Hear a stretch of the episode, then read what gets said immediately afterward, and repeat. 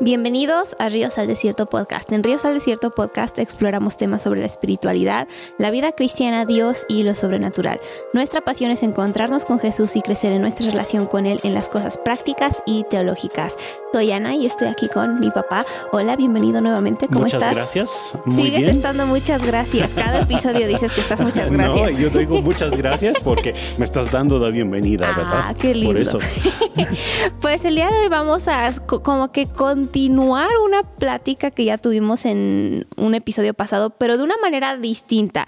Entonces, si algunos de los que están escuchando dicen como que esto me suena, pues sí les va a sonar un poco, pero le vamos a dar un énfasis algo distinto y vamos a estar hablando sobre los dones del espíritu, específicamente los dones del espíritu en Primera de Corintios 12. Y creo que es una muy buena conversación porque la vez pasada siento que hablamos muy en general sobre todo y dimos un excelente panorama de lo que es, pero como que vamos a meternos un poquito más específico. Sí, a así todo es, esto. porque la vez pasada nosotros este, platicamos un poco de las tres diferentes categorías de dones, incluyendo los dones ministeriales, los dones motivadores y también los dones del Espíritu Santo, pero esta vez nos vamos a centrar únicamente en los dones del Espíritu. Sí, pues puedes definir, definir esas tres categorías. Acabas de decir que hay tres categorías, entonces, ¿cuáles son y cómo se definen, cómo son distintas, etcétera? Ok, bueno, las tres categorías de dones espirituales eh, es algo diferente a las tres categorías de dones en Entonces, son general. ¿no? distintas. Sí, es, es que, eh, pues si nosotros hablam- hablamos de las tres categorías de dones en general, pues son los motivadores, ¿verdad? Los ministeriales y los del Espíritu Santo. Pero al enfocarnos en los dones del Espíritu Santo, también podemos encontrar estas tres categorías, que son los dones de inspiración, eh, que significa que son dones que salen de la persona a través del habla, básicamente. Esa es, esa es la idea ahí detrás de inspiración, que son lenguas, interpretación de lenguas y profecía. Luego los dones de revelación que básicamente son formas en que Dios revela cosas a una persona, que son palabra de sabiduría, palabra de ciencia o conocimiento, que también podríamos decirlo así, y discernimiento de espíritus. Y finalmente tenemos la categoría de los dones de poder. Y los dones de poder manifiestan el poder del Espíritu de Dios de alguna manera. Y esos dones incluyen el don de fe, el don de sanidades y el don de milagros, que también tienen mucho en común, ¿verdad? Podríamos decir que todo eso realmente es pues casi casi una sola cosa, pero la Biblia habla de las tres partes o las tres categorías, las tres, eh, los tres dones dentro de esta categoría, así que nosotros también vamos a hablar de los dones de esa manera. Y todos estos son los dones del Espíritu. Así es. Y me gusta porque es algo que el Espíritu Santo ha hecho disponible para todos nosotros. No es como que hay nada más el pastor puede, no. todos. O alguna persona en particular, Sí. porque hay personas que también piensan que nada más alguna persona muy espiritual quizá los elegidos de operar. Dios. Exacto. y entonces, ¿yo qué soy? Pues todos somos elegidos por Dios. Una pregunta, ¿hay principios que gobiernan el uso de los dones? Sí, hay principios que son? gobiernan los usos de los dones. Bueno, en primer lugar, todos los dones del Espíritu Santo están sujetos a la palabra de Dios. Eso es muy importante entender, que Dios no nos va a revelar algo o impulsar a hacer algo que va en contra de su palabra ya escrita. No hay revelación más alta que la palabra escrita de Dios, las sagradas escrituras. Y tenemos que siempre mantener las escrituras en su nivel, ¿no? Que son muy, muy importantes, Sí. son la base para todo lo demás que nosotros hacemos. Así que nunca va a haber algún don que contradiga las escrituras. En segundo lugar, otro principio que gobierna el uso de los dones es que los dones están sujetos al líder espiritual de la congregación. Entonces, cuando los dones operan dentro de la reunión de la iglesia o dentro de un ministerio en particular, los líderes de ese ministerio o de esa iglesia eh, tienen una cierta autoridad sobre los dones. Uno no puede llegar a la congregación y decir, es que yo tengo un don que el pastor no tiene y aquí yo necesito aquí voy, ejercer". quita ese pastor. No, no, no es correcto. ¿sí? Entonces, los dones del Espíritu están sujetos al liderazgo de la iglesia local. Y un tercer tercer principio que también es muy importante es que los dones están sujetos a la voluntad del creyente. Y eso significa que no es válido que alguna persona nada más se aloque en medio de una reunión y comience a gritar en lenguas o comience a interrumpir la predicación del pastor con alguna profecía o algo, porque los dones están sujetos al espíritu del, ser humano que está eh, pues utilizando el don, profetizando, hablando en lenguas o lo que sea. Y eso es un buen punto porque luego es como que es que el Espíritu Santo me hizo, pero seguimos teniendo voluntad nosotros. Y me, me recuerda a Pablo instruyendo a la iglesia de los Corintios, ¿no? Que se haga todo decentemente y en orden, que uno a la vez, que haya por lo menos como que una congruencia con todo eso. Y creo que eso es importante recordar también cuando nosotros ejercemos los dones. Entonces, para recalcar las tres, o bueno, los tres principios son la palabra de Dios, nuestra autoridad espiritual y nuestra voluntad. Y luego también hay, hay otras cosas que nosotros podríamos mencionar. Todo se debe de hacer para edificación. Es otro principio. Si los dones del Espíritu Santo no son para derribar a alguien, para condenar a alguien, no. De ninguna manera. Los dones del Espíritu son para edificación y además podríamos decir que todo se debe de hacer por amor. Sí, todo se debe de hacer por amor. Me gusta eso, porque cuando hay amor en nuestro corazón por las personas a las que ministramos, entonces es más probable que ministremos para edificar, no nada más para derribar a personas. Bueno, hablando sobre estos dones, vamos a ir un poquito más específico como a cada uno y vamos a comenzar con el don de la palabra de sabiduría. ¿Cuál es el don de la palabra de sabiduría y cuál es el don después de la palabra de ciencia o conocimiento? ¿En qué se parecen? ¿En qué son distintos? ¿Cómo funciona eso? Sí, hay algo de confusión sobre estos dos dones porque ambos tienen que ver con una palabra, ¿no? Y sabiduría es una cosa, ciencia o conocimiento es otra cosa. Vamos a abarcar primero el área de la palabra de sabiduría. La palabra de sabiduría es cuando Dios nos revela un fragmento de toda su sabiduría infinita que Él tiene. Entonces, tenemos que entender que Dios tiene toda la sabiduría. Él es todo sabio. Qué bonito pensar en eso, ¿no? Que Él tiene el mejor consejo para todas las cosas. Está lleno de sabiduría. Y en ocasiones Dios revela una parte de su sabiduría divina a una persona para una situación específica. Así que la palabra de, o el don de palabra de sabiduría es cuando Dios le da a una persona la clave o la sabiduría para solucionar algún problema que nosotros como seres humanos tenemos, ¿no?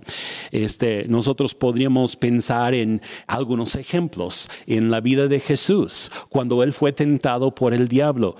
Fue tentado tres veces, pero contestó cada vez con una palabra de sabiduría, pero que vino directamente de la palabra escrita de Dios. Y fue la llave que abrió la puerta para que él venciera cada una de esas tentaciones. Otro ejemplo sería el apóstol Pablo cuando fue puesto delante del concilio y lo estaban juzgando.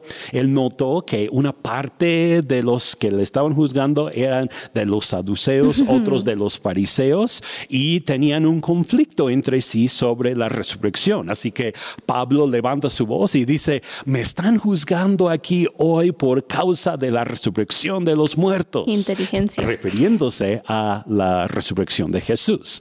Y eh, pues eso fue suficiente para causar una disensión entre ambos grupos. Ya no pudieron seguir juzgándole. Ya no pudieron condenar a Pablo. empezaron a pelear entre ellos mismos. Entonces fue como que la palabra de, sabiduría en ese momento para pues abrir la situación, eh, solucionar el problema de momento. Y hay, así como, como esos ejemplos, hay otros ejemplos. Y luego pues está la palabra de ciencia. Vamos a platicar un poco más sobre eso. La palabra de ciencia, bueno, así como Dios tiene toda sabiduría, Dios también tiene el conocimiento de todas las cosas. Así que cuando nosotros recibimos una palabra de ciencia, Dios simplemente revela un pequeño fragmento de su sabiduría perdón, de su conocimiento infinito a nosotros para que tengamos conocimiento de algún hecho sobre alguna persona o sobre alguna cosa que naturalmente no tendríamos por eh, nuestra propia cuenta. Palabra de ciencia no es que ya sabes acerca de alguna persona y por lo tanto tú declaras, ah, es que Dios dice. No, no, es cuando no tienes ningún conocimiento sobre los hechos, pero Dios te revela algún conocimiento sobre la persona o sobre alguna situación que ha pasado y pues tú puedes luego ocupar eso. A veces lo tienes que revelar a la persona, a veces no, a veces es para que tú solamente tengas el panorama de lo que está pasando y no es algo que debes de compartir, pero palabra de ciencia es precisamente eso, conocimiento de parte de Dios que nosotros no tendríamos por otro medio que el Espíritu Santo nos revela. Y algo que es como humanamente imposible saber. Exacto, humanamente imposible. Creo que podemos como querer confundir esto cuando estamos operando en los dones y es como, ay, pues ese fue, esa fue la palabra de conocimiento, porque ya sabías lo que esa persona estaba viendo, ya no fue palabra de ciencia, así como revelación de parte de Dios, nada más fuiste tú. Pero cuando es de parte de Dios, luego es como las cosas más increíbles y luego no conoces a nadie ni tienes contexto de su vida y sientes algo en tu corazón para ellos de parte del Espíritu y es como que, ah, pues yo siento en mi corazón esto y esto y ellos. ¿cómo sabías? Y eso incluso puede abrir las puertas para evangelizar a personas, para compartirles del Evangelio, porque es, yo no te conozco, tú no me conoces, ¿cómo es que sabes esto? Y es como que, ah, pues es que conozco a Dios y ahí se abre también la puerta para compartir el Evangelio. Fíjate que eso es exactamente lo que pasó en el caso de el llamamiento de algunos de los discípulos de mm. Jesús. Jesús ocupó el don de palabra de ciencia en unas ocasiones. Por ejemplo, cuando él llamó a Pedro, él le dijo, tú eres Simón, pero serás llamado Pedro. Como que Dios le reveló en ese momento algo acerca del carácter de Pedro, aunque le estaban diciendo por otro nombre, pero que más adelante tendría el nombre de Pedro, no sería Simón, sino Pedro. Eh, también a Natanael, oh, esto sí es todavía más impresionante, ¿no? le dice, he aquí un verdadero israelita en quien no hay engaño. Y luego le dice, ah, es que yo te vi cuando estabas debajo del árbol allá. Y en verdad no lo había visto físicamente. Lo, lo, había visto en el espíritu y tenía ese conocimiento acerca de Natanael, acerca de su carácter y como que eso causó una gran impresión en su corazón. El otro ejemplo clásico, ¿no? Es de la mujer samaritana. Sí. que le dice, qué revelación. Ve, llama a tu marido. Y ella dice, yo no tengo marido. Y luego le dice, ah, no, pero es que ya has tenido varios maridos y el que ahora ya tienes... Ni siquiera es. Ni es tu marido. Ajá. Entonces, pues Dios ocupó eh, esa, ese don de palabra, de ciencia en la vida de Jesús en esas ocasiones. Y luego si vamos al Antiguo Testamento, ¿por qué no? Samuel también, el profeta Samuel operó en este don eh, cuando eh, Saúl fue a buscarlo cuando todavía no era rey, era nada más un joven que su papá lo había enviado a buscar unos burros que se habían perdido eh, y finalmente llega a Samuel y Samuel le dice, eh, los burros que estabas buscando, ya los encontraron y tu papá ya está preocupado por ti. Entonces también pues es un ejemplo ¿no? de cómo funciona el don de palabra, de conocimiento o de ciencia y sigue sucediendo en la actualidad. Eso es lo más impresionante de Dios, Él lo sigue haciendo hoy. Y hay, hay tantas cosas que podríamos hablar sobre esto, pero cambiando un poquito, vamos hacia el don de discernimiento de espíritus. ¿Qué es ese don y cuál es su propósito? Bueno, antes de contestar esa pregunta, nada más quería yo mencionar la diferencia entre palabra de sabiduría y la palabra de ciencia, porque a veces está esa confusión, ¿no? Y luego nos metemos en lo de discernimiento de espíritus. Ciencia es la revelación de hechos, ajá. Em, sabiduría es la, la revelación acerca de qué hacer. Y podríamos decir también, ciencia es un conocimiento específico, palabra de ciencia, palabra de sabiduría es cómo actuar basado en ese conocimiento o quizá otro tipo de conocimiento. Entonces sí son diferentes esos dos dones. Pero vamos a meternos entonces sí, ahora sí, al, al asunto de don de discernimiento de espíritus. El don de, de discernimiento de espíritus es la habilidad sobrenatural que permite a las personas percibir la presencia de espíritus visibles o invisibles puede, puede ser visible porque puede ser algún espíritu que está operando dentro de una persona. Pero muchas veces es algo invisible, no vemos nada, pero sabemos que hay algún espíritu operando ahí y nos, nos permite identificar su naturaleza y su carácter y tiene el propósito de ayudarnos a ver dentro del mundo espiritual, porque naturalmente nosotros como seres humanos no vemos lo que está pasando en el mundo espiritual. Pero así como el siervo del profeta Eliseo, eh, cuando la ciudad estaba rodeada por los enemigos de Eliseo, no sé si se acuerdan de, esa historia, eh, le dio, eh, Eliseo le pide a Dios que abra los ojos del profeta para que vea que son más a su favor que en su contra. Y de repente este siervo de Eliseo mira y todos los montes alrededor de ellos están llenos de los ejércitos celestiales, ángeles alrededor de ellos. Entonces ve en el mundo espiritual. Esa es una forma de ilustrar cómo funciona eh, el don de discernimiento de espíritus. Y eh, pues es para descubrir la obra del enemigo, eh, es para discernir también lo que está pasando dentro del, del espíritu humano de algún, alguna persona, alguna circunstancia que se está dando. También sirve este don para percibir si las situaciones o las circunstancias que se han dado son de Dios, son del enemigo o son simplemente hechos humanos, hechos naturales que ocurren. Sí, porque a veces algo sucede y queremos saber, a ver, a ver, Dios me está indicando algo con esto, me está diciendo alto, no vayas para allá, o es el enemigo que está intentando detenerme y no me permite seguir adelante, ¿no? Entonces también sirve el don de discernimientos para todo esto. Sí, como que nos ayuda a saber qué hay detrás de cierta situación luego, ¿no? Y creo que es súper útil esto este don cuando estamos en el ministerio, pero también cuando estamos en nuestra vida diaria. Y luego es así como, es que yo siento que algo está sucediendo en mi trabajo, pero no sé qué es. Ahí puede ser usado el don del discernimiento del Espíritu, preguntar Espíritu Santo, ¿qué es lo que está sucediendo? ¿Qué está pasando? Y a lo mejor el Espíritu Santo te revela, es que sabes que el gerente de este lugar está tiene un espíritu pesado, tiene un espíritu triste o está pasando por esto. Y es como que, ah, ok, y entonces sabes cómo combatir en esa situación y sabes cómo, eh, ¿cuál sería la palabra? Cómo tomar acción en esa situación. Entonces es sumamente yo diría esencial, ¿no? Para los creyentes, tanto dentro de la iglesia como fuera, es algo que podemos usar en nuestra vida diaria. Un ejemplo de esto eh, en la Biblia, ¿verdad? Dentro del ministerio sería eh, el apóstol Pablo cuando estaba predicando en la ciudad de Filipos y había una muchacha que le estaba siguiendo todos los dos días diciendo, estos son siervos del Dios Altísimo que traen el mensaje de salvación.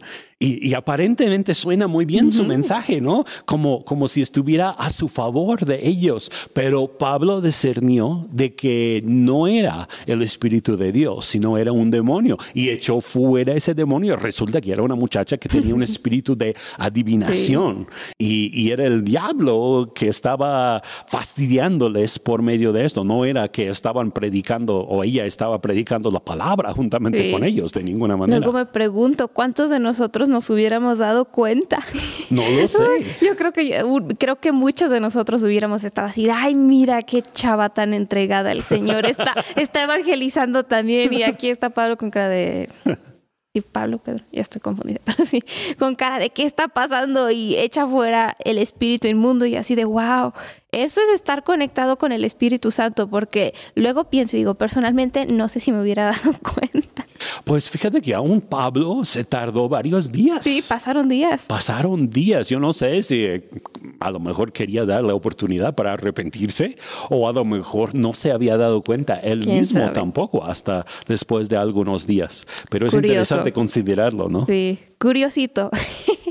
pues vamos a uno de mis dones Creo que esto es una de las áreas que más me apasionan, pero ¿cuál es el don de profecía y cuáles son sus propósitos? Hay distintos niveles. Vamos a empezar con la definición del don de profecía. Es la habilidad dada por Dios de hablar un mensaje bajo la influencia sobrenatural del Espíritu Santo. ¿Sí? No es solamente predecir el futuro, aunque involucra eso en algunas ocasiones, eh, el que profetiza llega a ser simplemente el portavoz de Dios.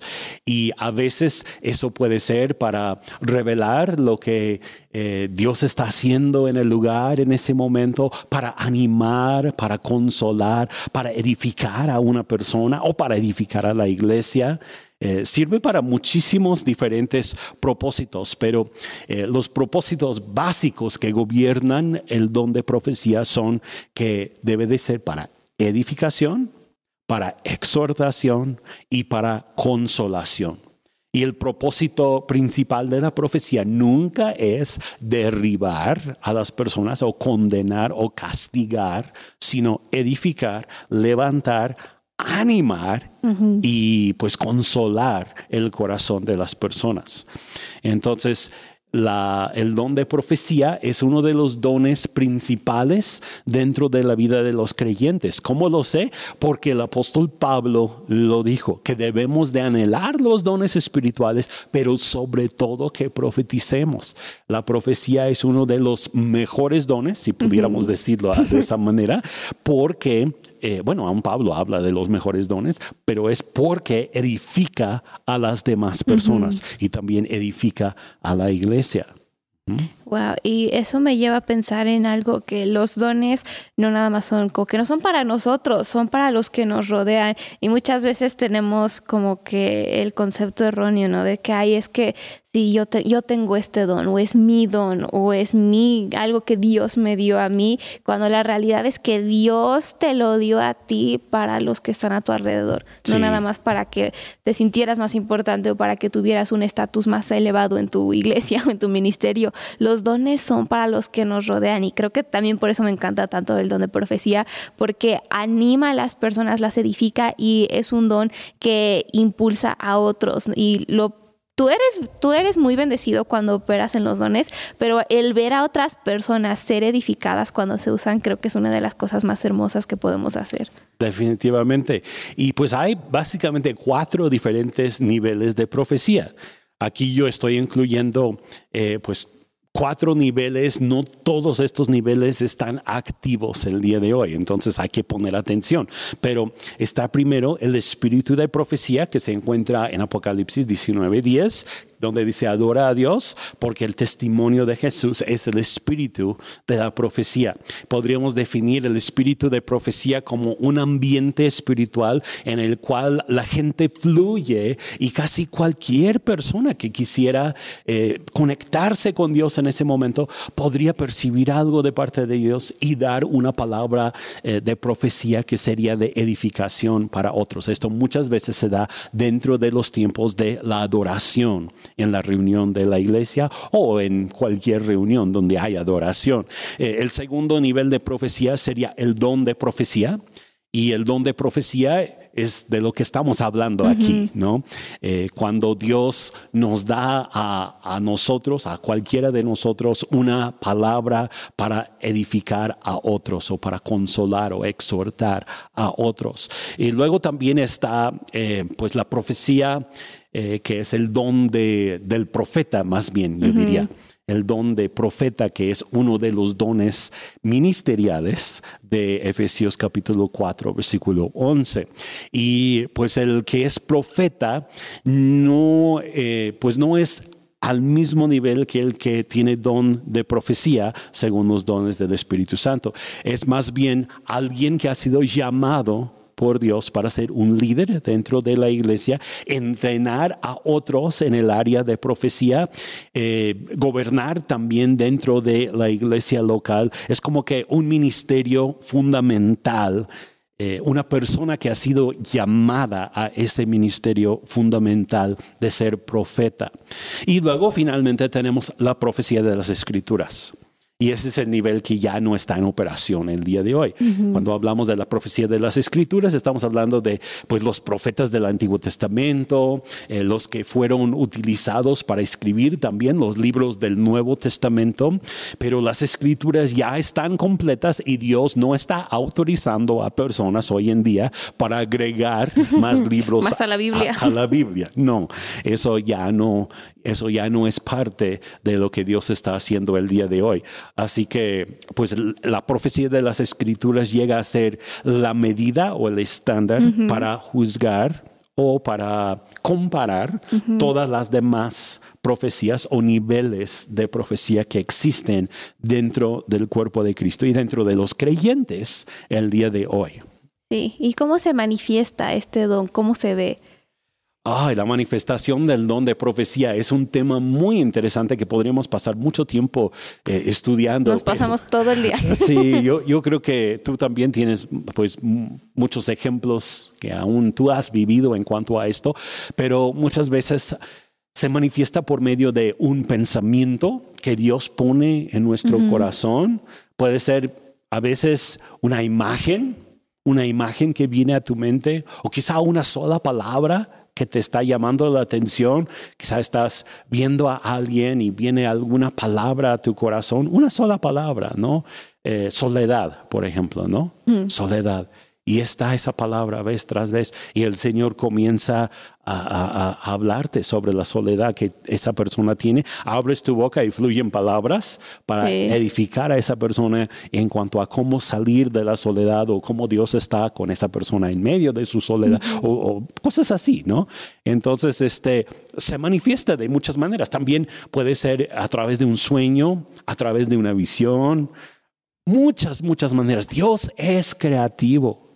Y Él puede ocupar aún nuestra imaginación, nuestra mente, nuestra subconsciencia aún para poner palabra profética dentro de nuestros corazones. Todo eso es excelente. Ahora, entramos a una duda que muchas personas tienen y eso es cómo sabes si lo que tienes en tu corazón, en tu espíritu, si es una palabra profética para alguien, un individuo o para la iglesia. ¿Cómo disiernes para quién es lo que estás sintiendo?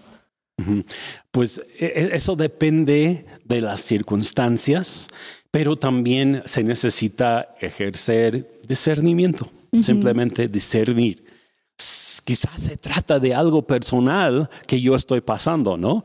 Por ejemplo, si viene la palabra soledad a mi corazón y me siento muy solo, me siento muy abandonado, me siento muy triste. Es probable, es, probable que eso es para mí y no es para alguna otra persona.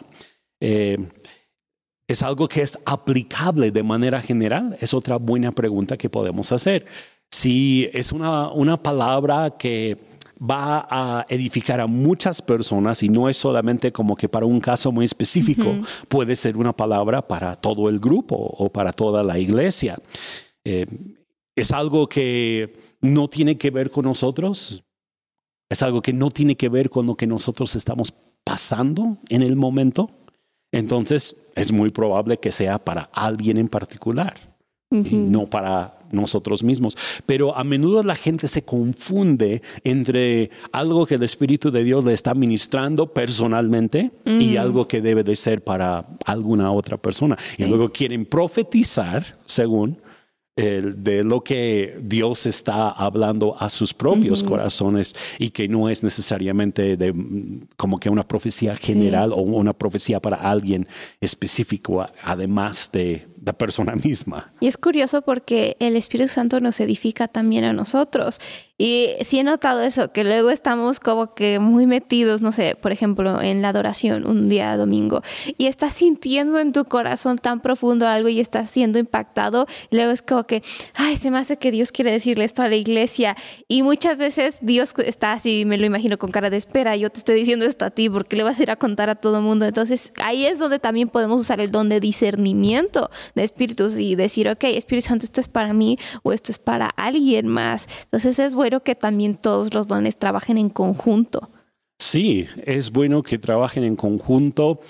Eh, iba yo a agregar también que también es válido pedirle al Espíritu Santo una palabra profética para alguien en particular. Mm, sí. Quizá cuando estamos ministrando a alguien y vemos que una persona tiene pues mucha necesidad, decirle, Señor, ¿qué quieres hablar a la vida de esta persona? Y muchas veces el Señor pondrá un pensamiento, una imagen, algo en tu mente, en tu corazón, de donde va a brotar la palabra. Porque podríamos decir que la palabra profética muchas veces viene en forma de semilla. Sí, lo hemos experimentado así, ¿no? Que puede ser una sola palabra, algo chiquito, pero de esa cosa chiquita, cuando comenzamos a abrir nuestra boca, comenzamos a ministrar a la persona por medio de la palabra profética, como que se abre, ¿no? Es como una flor que, que brota y se abre en el momento y no se queda nada más en la forma de semilla. He escuchado los testimonios tan más extravagantes y raros sobre eso. Eh, una familia que eh, bueno, la persona que ministró a esta familia no sabía lo que había sucedido, pero nada más sintió en su espíritu que estaba así, Dios, dame una palabra, y le dio espagueti a la boloñesa, y él con cara de, eso no tiene nada que ver, y estaba así con cara, no puedo decirle esto a estas personas, Dios, por favor, ponte serio. Y otra vez preguntó, espagueti a la boloñesa. Entonces, habla a estas personas y le dice, oye, va a sonar muy raro, pero lo único que tengo para ustedes es espagueti a la boloñesa. Pues resulta que la hija de esta pareja acababa de fallecer y su comida favorita era espagueti a la boloñesa. Y por medio de esa palabra, Dios trajo tanto consuelo a esta pareja y a la mamá diciéndole que pues yo te veo en tu situación, sé lo que estás pasando. Y fue así con cara de, wow, todo por espagueti a la boloñesa. Uno nunca sabe, ¿verdad? Uno nunca sabe lo que Dios va a hacer. Ay, pues otro don que para mí se me hace curioso el título y siempre se me ha hecho es el don de lenguas. Entonces tenemos el don de lenguas y luego la interpretación de lenguas. ¿Cuáles son estos dones y pues sí, cómo funcionan? ¿Qué hay con las lenguas? Pues fíjate que los dones que tienen que ver con lenguas e interpretación de lenguas han sido de los dones más polémicos y a la vez de los que más han llamado la atención. Eh, pues en la iglesia, porque la gente dice, ay no, en esa iglesia hablan en lenguas, están bien raros, eh, algo raro está pasando, eso no puede ser de Dios. Eh, pero bueno, vamos a explicar un poco acerca de estos dones. El don de lenguas o diversos géneros de lenguas, como también es conocido, es la capacidad dada por Dios de dar un mensaje en un lenguaje desconocido para luego ser interpretado en la congregación o para la persona con, para que pueda ser entendido este mensaje por todos los que están presentes. No tiene nada que ver con la habilidad de aprender muchos diferentes idiomas. Francés, japonés. Algunos han dicho, ah, no, es que en 1 Corintios 12, donde habla de don de lenguas, ah, es para los que eh, saben hablar muchos diferentes idiomas, se les da con facilidad. No, eh, ese es, una, es un talento natural que Dios da a algunos y es muy válido y muy hermoso cuando una persona tiene esa capacidad de hablar varios diferentes idiomas, pero no es el don de lenguas. Eh, no tiene nada que ver con una habilidad natural lingüística o la elocuencia de poder hablar en público como para, no sé, apantallar a todos con la manera en que uno habla. No, no tiene que ver con eso y tampoco es como que una manera más santificada de hablar a la gente.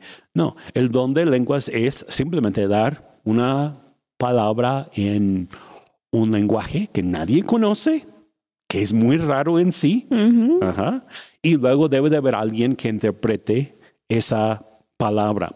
Y el don de interpretación es la habilidad sobrenatural y espontánea de interpretar un mensaje dado en otras lenguas al lenguaje que la gente presente pueda entender. Y pues en este caso, esa palabra interpretada por lo general llega a ser como una palabra profética, pero es una palabra profética que fue dada primeramente en un lenguaje desconocido y luego se da en eh, el lenguaje de, la gente para que la gente lo pueda entender. Eh, en 1 Corintios 14, 13 nos dice, por lo cual el que habla en lengua extraña pida que pida en oración poder interpretarla Así que a una misma persona que habla en una lengua desconocida puede, por el Espíritu Santo, interpretar su propia palabra en otras lenguas. Eso sí es curioso también. Sí, curioso. Y tiene, tiene algunos propósitos. En primer lugar, puede ser una señal para los incrédulos. Existen diferentes maneras en las cuales las lenguas son señal para los incrédulos. Eh, es evidencia de lo sobrenatural. Eh, en el día de Pentecostés, eh, pues cuando hubo ese sonido de un viento recio, la gente se juntó ahí, escuchó a los, los 120 o los que estaban hablando en el momento, hablando en diferentes lenguas, les llamó mucho la atención. Dijeron, están borrachos, mira, están borrachos. ¿Tan temprano? Tan, temprano, a las 9 de la mañana.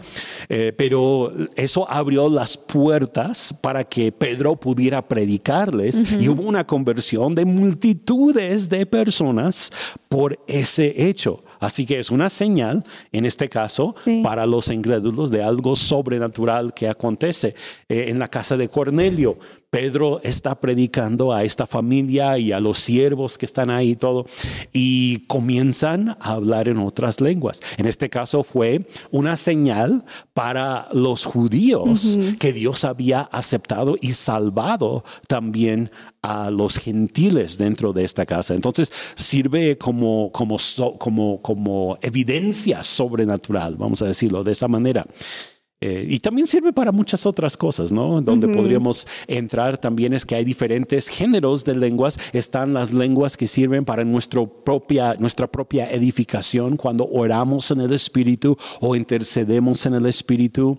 Eh, pero también está, eh, están las lenguas que sirven en la congregación para edificar a otros. Entonces hay muchas cosas ahí y si es un tema un poco, un poco extraño, ¿no? Para muchas personas, ay, qué raro, pero está en la Biblia y es algo que Dios ha usado a través de la historia creo que podríamos hablar tanto de cada don en específico, que es que, como hablamos de tantas cosas en poco tiempo. Pero vamos a hablar un poquito sobre el don de fe y el don de milagros, que creo que muchas veces se usan juntos. Entonces, ¿cuál es el don de fe y cuál es el don de milagros?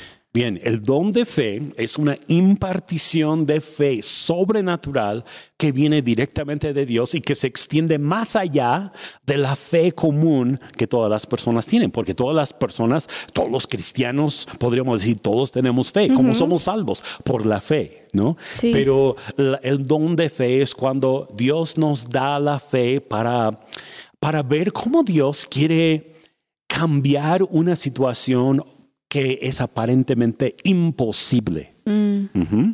Ahí podríamos hablar, eh, por ejemplo, de, Lázaro. Cuando Jesús escucha que Lázaro eh, pues estaba muy enfermo. ¿Y qué dice Jesús? Él dice, no, nuestro amigo Lázaro duerme. Porque él tenía ya la fe, tenía el don de fe actuando en él para saber que Dios lo quería resucitar de los muertos. Ahora, el don de milagros. El don de milagros es la capacidad que Dios da al ser humano para que el ser humano coopere con Dios en la realización de un milagro. Y volviendo al asunto de Lázaro, podríamos decir que el don de fe fue en el momento en que Jesús dijo, no, nuestro amigo Lázaro duerme, pero voy a despertarlo. El don de milagros fue cuando él gritó para dentro de la tumba, Lázaro, sal fuera. Y Lázaro se levanta y sale. ¿Sí? Entonces los dos dones obran juntos en muchas ocasiones.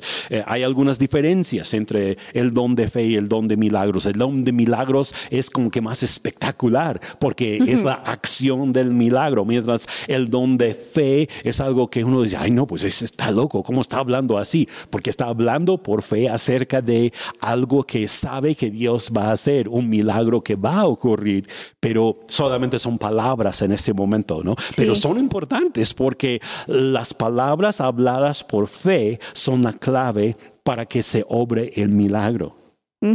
Y curiosamente estaba pensando en eso del don de milagros, que la mayoría de las veces en la Biblia se usa este don para hacer un testimonio para los no creyentes. Y luego es como que pensamos, ¿no? Que es algo más como para únicamente los creyentes y los que tienen tanta fe van a verlo. Pero luego ves la Biblia y lees los evangelios y el libro de Hechos y es como que, ah, wow, esto todo sucedió para que los no creyentes llegaran a una realización de que Dios era real y que Él estaba ahí en medio de ellos.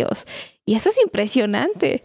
Sí, pues vemos en el caso de Lázaro que muchos de los que estaban viviendo en Jerusalén salieron de Jerusalén para ver a Lázaro porque querían conocer a alguien que había resucitado de los muertos. Sí. Wow, qué experiencia. Sí. Y bueno, hablando sobre esto de, de milagros y de fe, nos lleva a otro que es el don de sanidades el don de sanidad. Y creo que muchos han escuchado sobre esto y ha sido uno, yo creo, de los más sonados a lo mejor de los dones. Entonces, ¿cuál es el don de sanidad y cómo se manifiesta? Bueno, don de sanidad es la habilidad dada por Dios para impartir sanidad física, muchas veces, por lo general esa es la idea cuando hablamos de don de sanidad impartir sanidad física a alguna otra persona en el nombre de Jesús. Aquí no estamos hablando del don de la medicina o la habilidad de llegar a ser un doctor, un médico, aunque todo eso es excelente y debemos de aprovechar del hecho de que Dios nos permite la ciencia, la medicina, los médicos, estamos a favor al 100% de todo eso, pero al mismo tiempo hay un don de sanidad en las escrituras, 1 Corintios 12, que eh, es el don de poder impartir una sanidad divina de una persona por el Espíritu de Dios a otra persona. Muchas veces eso viene por la oración, la imposición de manos o simplemente una declaración, una declaración de palabras sobre la persona y recibe su sanidad de manera milagrosa incluso por medio de un testimonio. Luego he escuchado a alguien estaba contando su testimonio de, ah, pues es que estábamos orando por los enfermos y había una persona que tenía un oído y no escuchaba y oramos por esa persona y se sanó. Y otra persona escuchando el testimonio, boom, es sanada de su oído que también no funcionaba. Y así de, wow, eso es Dios. Sí. y es tan impresionante. Y hay muchas formas en que Dios imparte sanidad. Aún en las escrituras vemos que por medio de la ropa de una persona. en, en la vida de Jesús pasó eso, con una mujer que tocó el borde del manto de Jesús. Eh, también en la vida de Pablo, por los paños y delantales que él había usado, llevaban esas piezas de ropa a las personas enfermas y recibían la sanidad. La sombra de Pedro. Pedro pasaba, su sombra caía sobre alguien y la persona sanaba así al instante. Eh, yo podría agregar a esto lo que está pasando hoy en día. Eh, sanidad a distancia por medio de videollamadas. Sí. Increíble, pero es algo que está sucediendo en el día de hoy. O aún a través de videos grabados hace meses o hace años y Dios vuelve a impartir sanidad cuando alguien ve el video. Él va más allá del tiempo, del espacio y de todo. Y es tan, para mí ha sido una de las cosas más divertidas de estar en una escuela en línea, ver todo lo que Dios hace por medio de una pantalla. Es como que, wow, Dios, ¿quién eres y qué estás haciendo? Es increíble. Muchas cosas hermosas. pues una pregunta que creo que muchos luego se, se, han hecho, especialmente cuando hablamos de los dones y luego como que queremos operar en los dones y todo eso, es ¿de quiénes son? ¿De quiénes son los dones? ¿Son de Dios? ¿Son de nosotros? Es una excelente pregunta porque ahí es, ahí es un punto de mucha confusión, ¿no? Porque hay gente que dice, ah, es que la Biblia dice que son los dones del Espíritu. Pero luego vemos, por ejemplo, a Pedro y Juan cuando van al, al templo eh, y encuentran a este hombre cojo en la entrada y le dicen, no tenemos oro, ni plata, pero lo que tenemos te lo damos. Y en el nombre de Jesús, levántate. Ahí está el don de sanidad, pero ellos estaban diciendo que lo tenían ellos. Ahora, ¿qué hay de todo esto? Bueno, yo veo que es una colaboración entre Dios y el ser humano. Nosotros debemos de buscar, anhelar los dones, pero es Dios quien los reparte. Eh, son los dones del Espíritu, pero a la vez han sido repartidos. Ajá. Entonces no, no están nada más en el Espíritu, están ya en las personas. Nosotros los tenemos y el Espíritu Santo es la fuente. Una persona con un don puede manifestar ese don en cualquier momento o en cualquier circunstancia cuando es sensible al Espíritu Santo.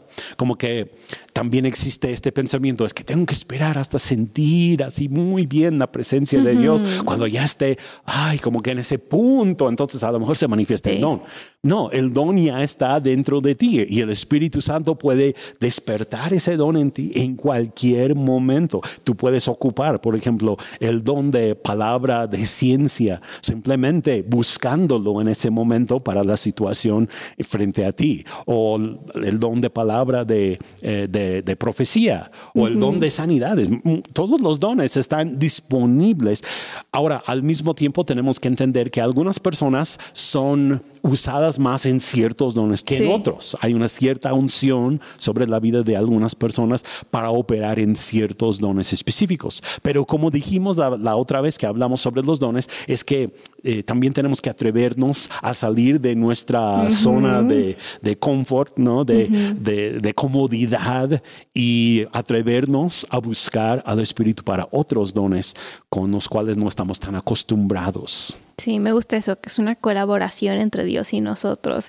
Y luego, como dices, luego ni siquiera estás planeando hacerlo o planeando operar en cierto don, pero hay una necesidad y Dios dice, oh, te voy a usar para ministrar a esta persona. Y a lo mejor no estás ni en el punto más santo o no te sientes así como que muy, mm, estoy aquí todo en la presencia de Dios, ahora sí puedo orar por esta persona. Y es como que, pues hoy no me peiné o estoy, tengo prisas y de repente Dios me dice, o sea, ora por esa persona. Y es como que, ok, y Dios lo puede hacer. Y entonces me encanta eso que es una colaboración entre Dios y nosotros. Pues para terminar me gustaría hacer esta pregunta que yo creo que muchos ya están pensando. ¿Cuáles son algunas claves prácticas para comenzar a fluir en los dones? Lo primero que yo diría es que tenemos que ser fieles a Dios. Mm. Fieles en nuestra relación con Él. Por ejemplo, buscar el bautismo en el Espíritu Santo. Si todavía no lo has recibido, pues es tiempo de recibir el bautismo en el Espíritu Santo. Eh, someternos a Dios, entregarnos realmente a Él. Eh, áreas como la consagración personal, consagrar nuestras vidas, dejar de ver o escuchar o participar en cosas que no están muy bien. Yo, yo estoy, estoy, aquí hablando de las cosas muy básicas que un cristiano debe de buscar para comenzar a fluir en los dones, ¿no? Porque eh, pues Dios puede usar a cualquiera, pero Él está buscando corazones entregados totalmente a Él. Eh, también debemos de buscar tener un deseo ferviente de los dones. Habíamos dicho en la otra ocasión que eh, el apóstol Pablo nos anima aún a codiciar los dones espirituales. Es la palabra griega que se ocupa ahí en 1 Corintios capítulo 14. Eh, que debemos de anhelar fervientemente los dones, buscarlos con motivos puros. Eh, también nos podemos buscar por medio de la imposición de manos. Cuando nos encontramos con alguien que opera en ciertos dones de una forma muy activa, de una forma muy acertada, buscar a esas personas y decirles, eh, podrías poner tus manos sobre mí para impartir ese don también a mi vida. Yo anhelo poder participar en los dones como tú lo haces. Y Dios también transfiere los dones por medio de la imposición de manos. Y pues además de eso tenemos que avivar, avivar los dones, no dejarlos mm, dormidos, no dejarlos en reposo sino practicarlos constantemente. Es lo que dijo el apóstol Pablo a su hijo Timoteo. Le dijo, por lo cual te aconsejo que avives el fuego del don de Dios que está en ti por la imposición de mis manos. Él le, está diciendo, hay que avivar hay que levantar ese don, hay que ocupar ese don y no dejarlo nada más en reposo. No descuides del don que hay dentro de ti. Lo vuelve a decir en 1 Corintios 4:14. Ah, Entonces, ejercer el discernimiento espiritual y practicar los dones con otros, eh, pues también es algo que nos ayuda a crecer y a desarrollar los dones del Espíritu en nuestras vidas. Sí, pues hay que ser fieles, hay que anhelarlos, hay que buscarlos, hay que buscar a personas que están activos en ellos y hay que activarlos manos a la obra. Sí, practicarlos dentro de una comunidad de gente que cree en los dones, practicarlos. Sí, y eso es tan bueno porque luego pensamos, ay, es que no se puede practicar un don porque pues es Dios y si Él quiere lo va a hacer. Pero la Biblia también enseña que podemos practicar los dones y crecer en ellos. Entonces eso es también sumamente importante. Así es. Pues muchas gracias por compartir con nosotros sobre los distintos dones, cómo son, cómo se ven, cómo podemos operar en ellos. Y creo que es una conversación que podríamos ir a tanto detalle en cada don individual, que es como que, wow, cómo hablamos de todo esto en poco tiempo. Pero muchas gracias por estar aquí conmigo y con todos los que están escuchando. No olviden darle like a este episodio, suscribirse, dejar un comentario. Nos alegra tanto las personas que han estado escuchando cada semana y em, yo he escuchado tantos reportes de personas que me dicen, ay, qué padre, de qué van a salir ahora nuevos episodios. Entonces, muchas gracias a todos ustedes. Nos apoyan mucho al compartir esto también. Pues que tengan un excelente resto de su día o semana cuando sea que estén viendo esto. Nos vemos en el próximo episodio.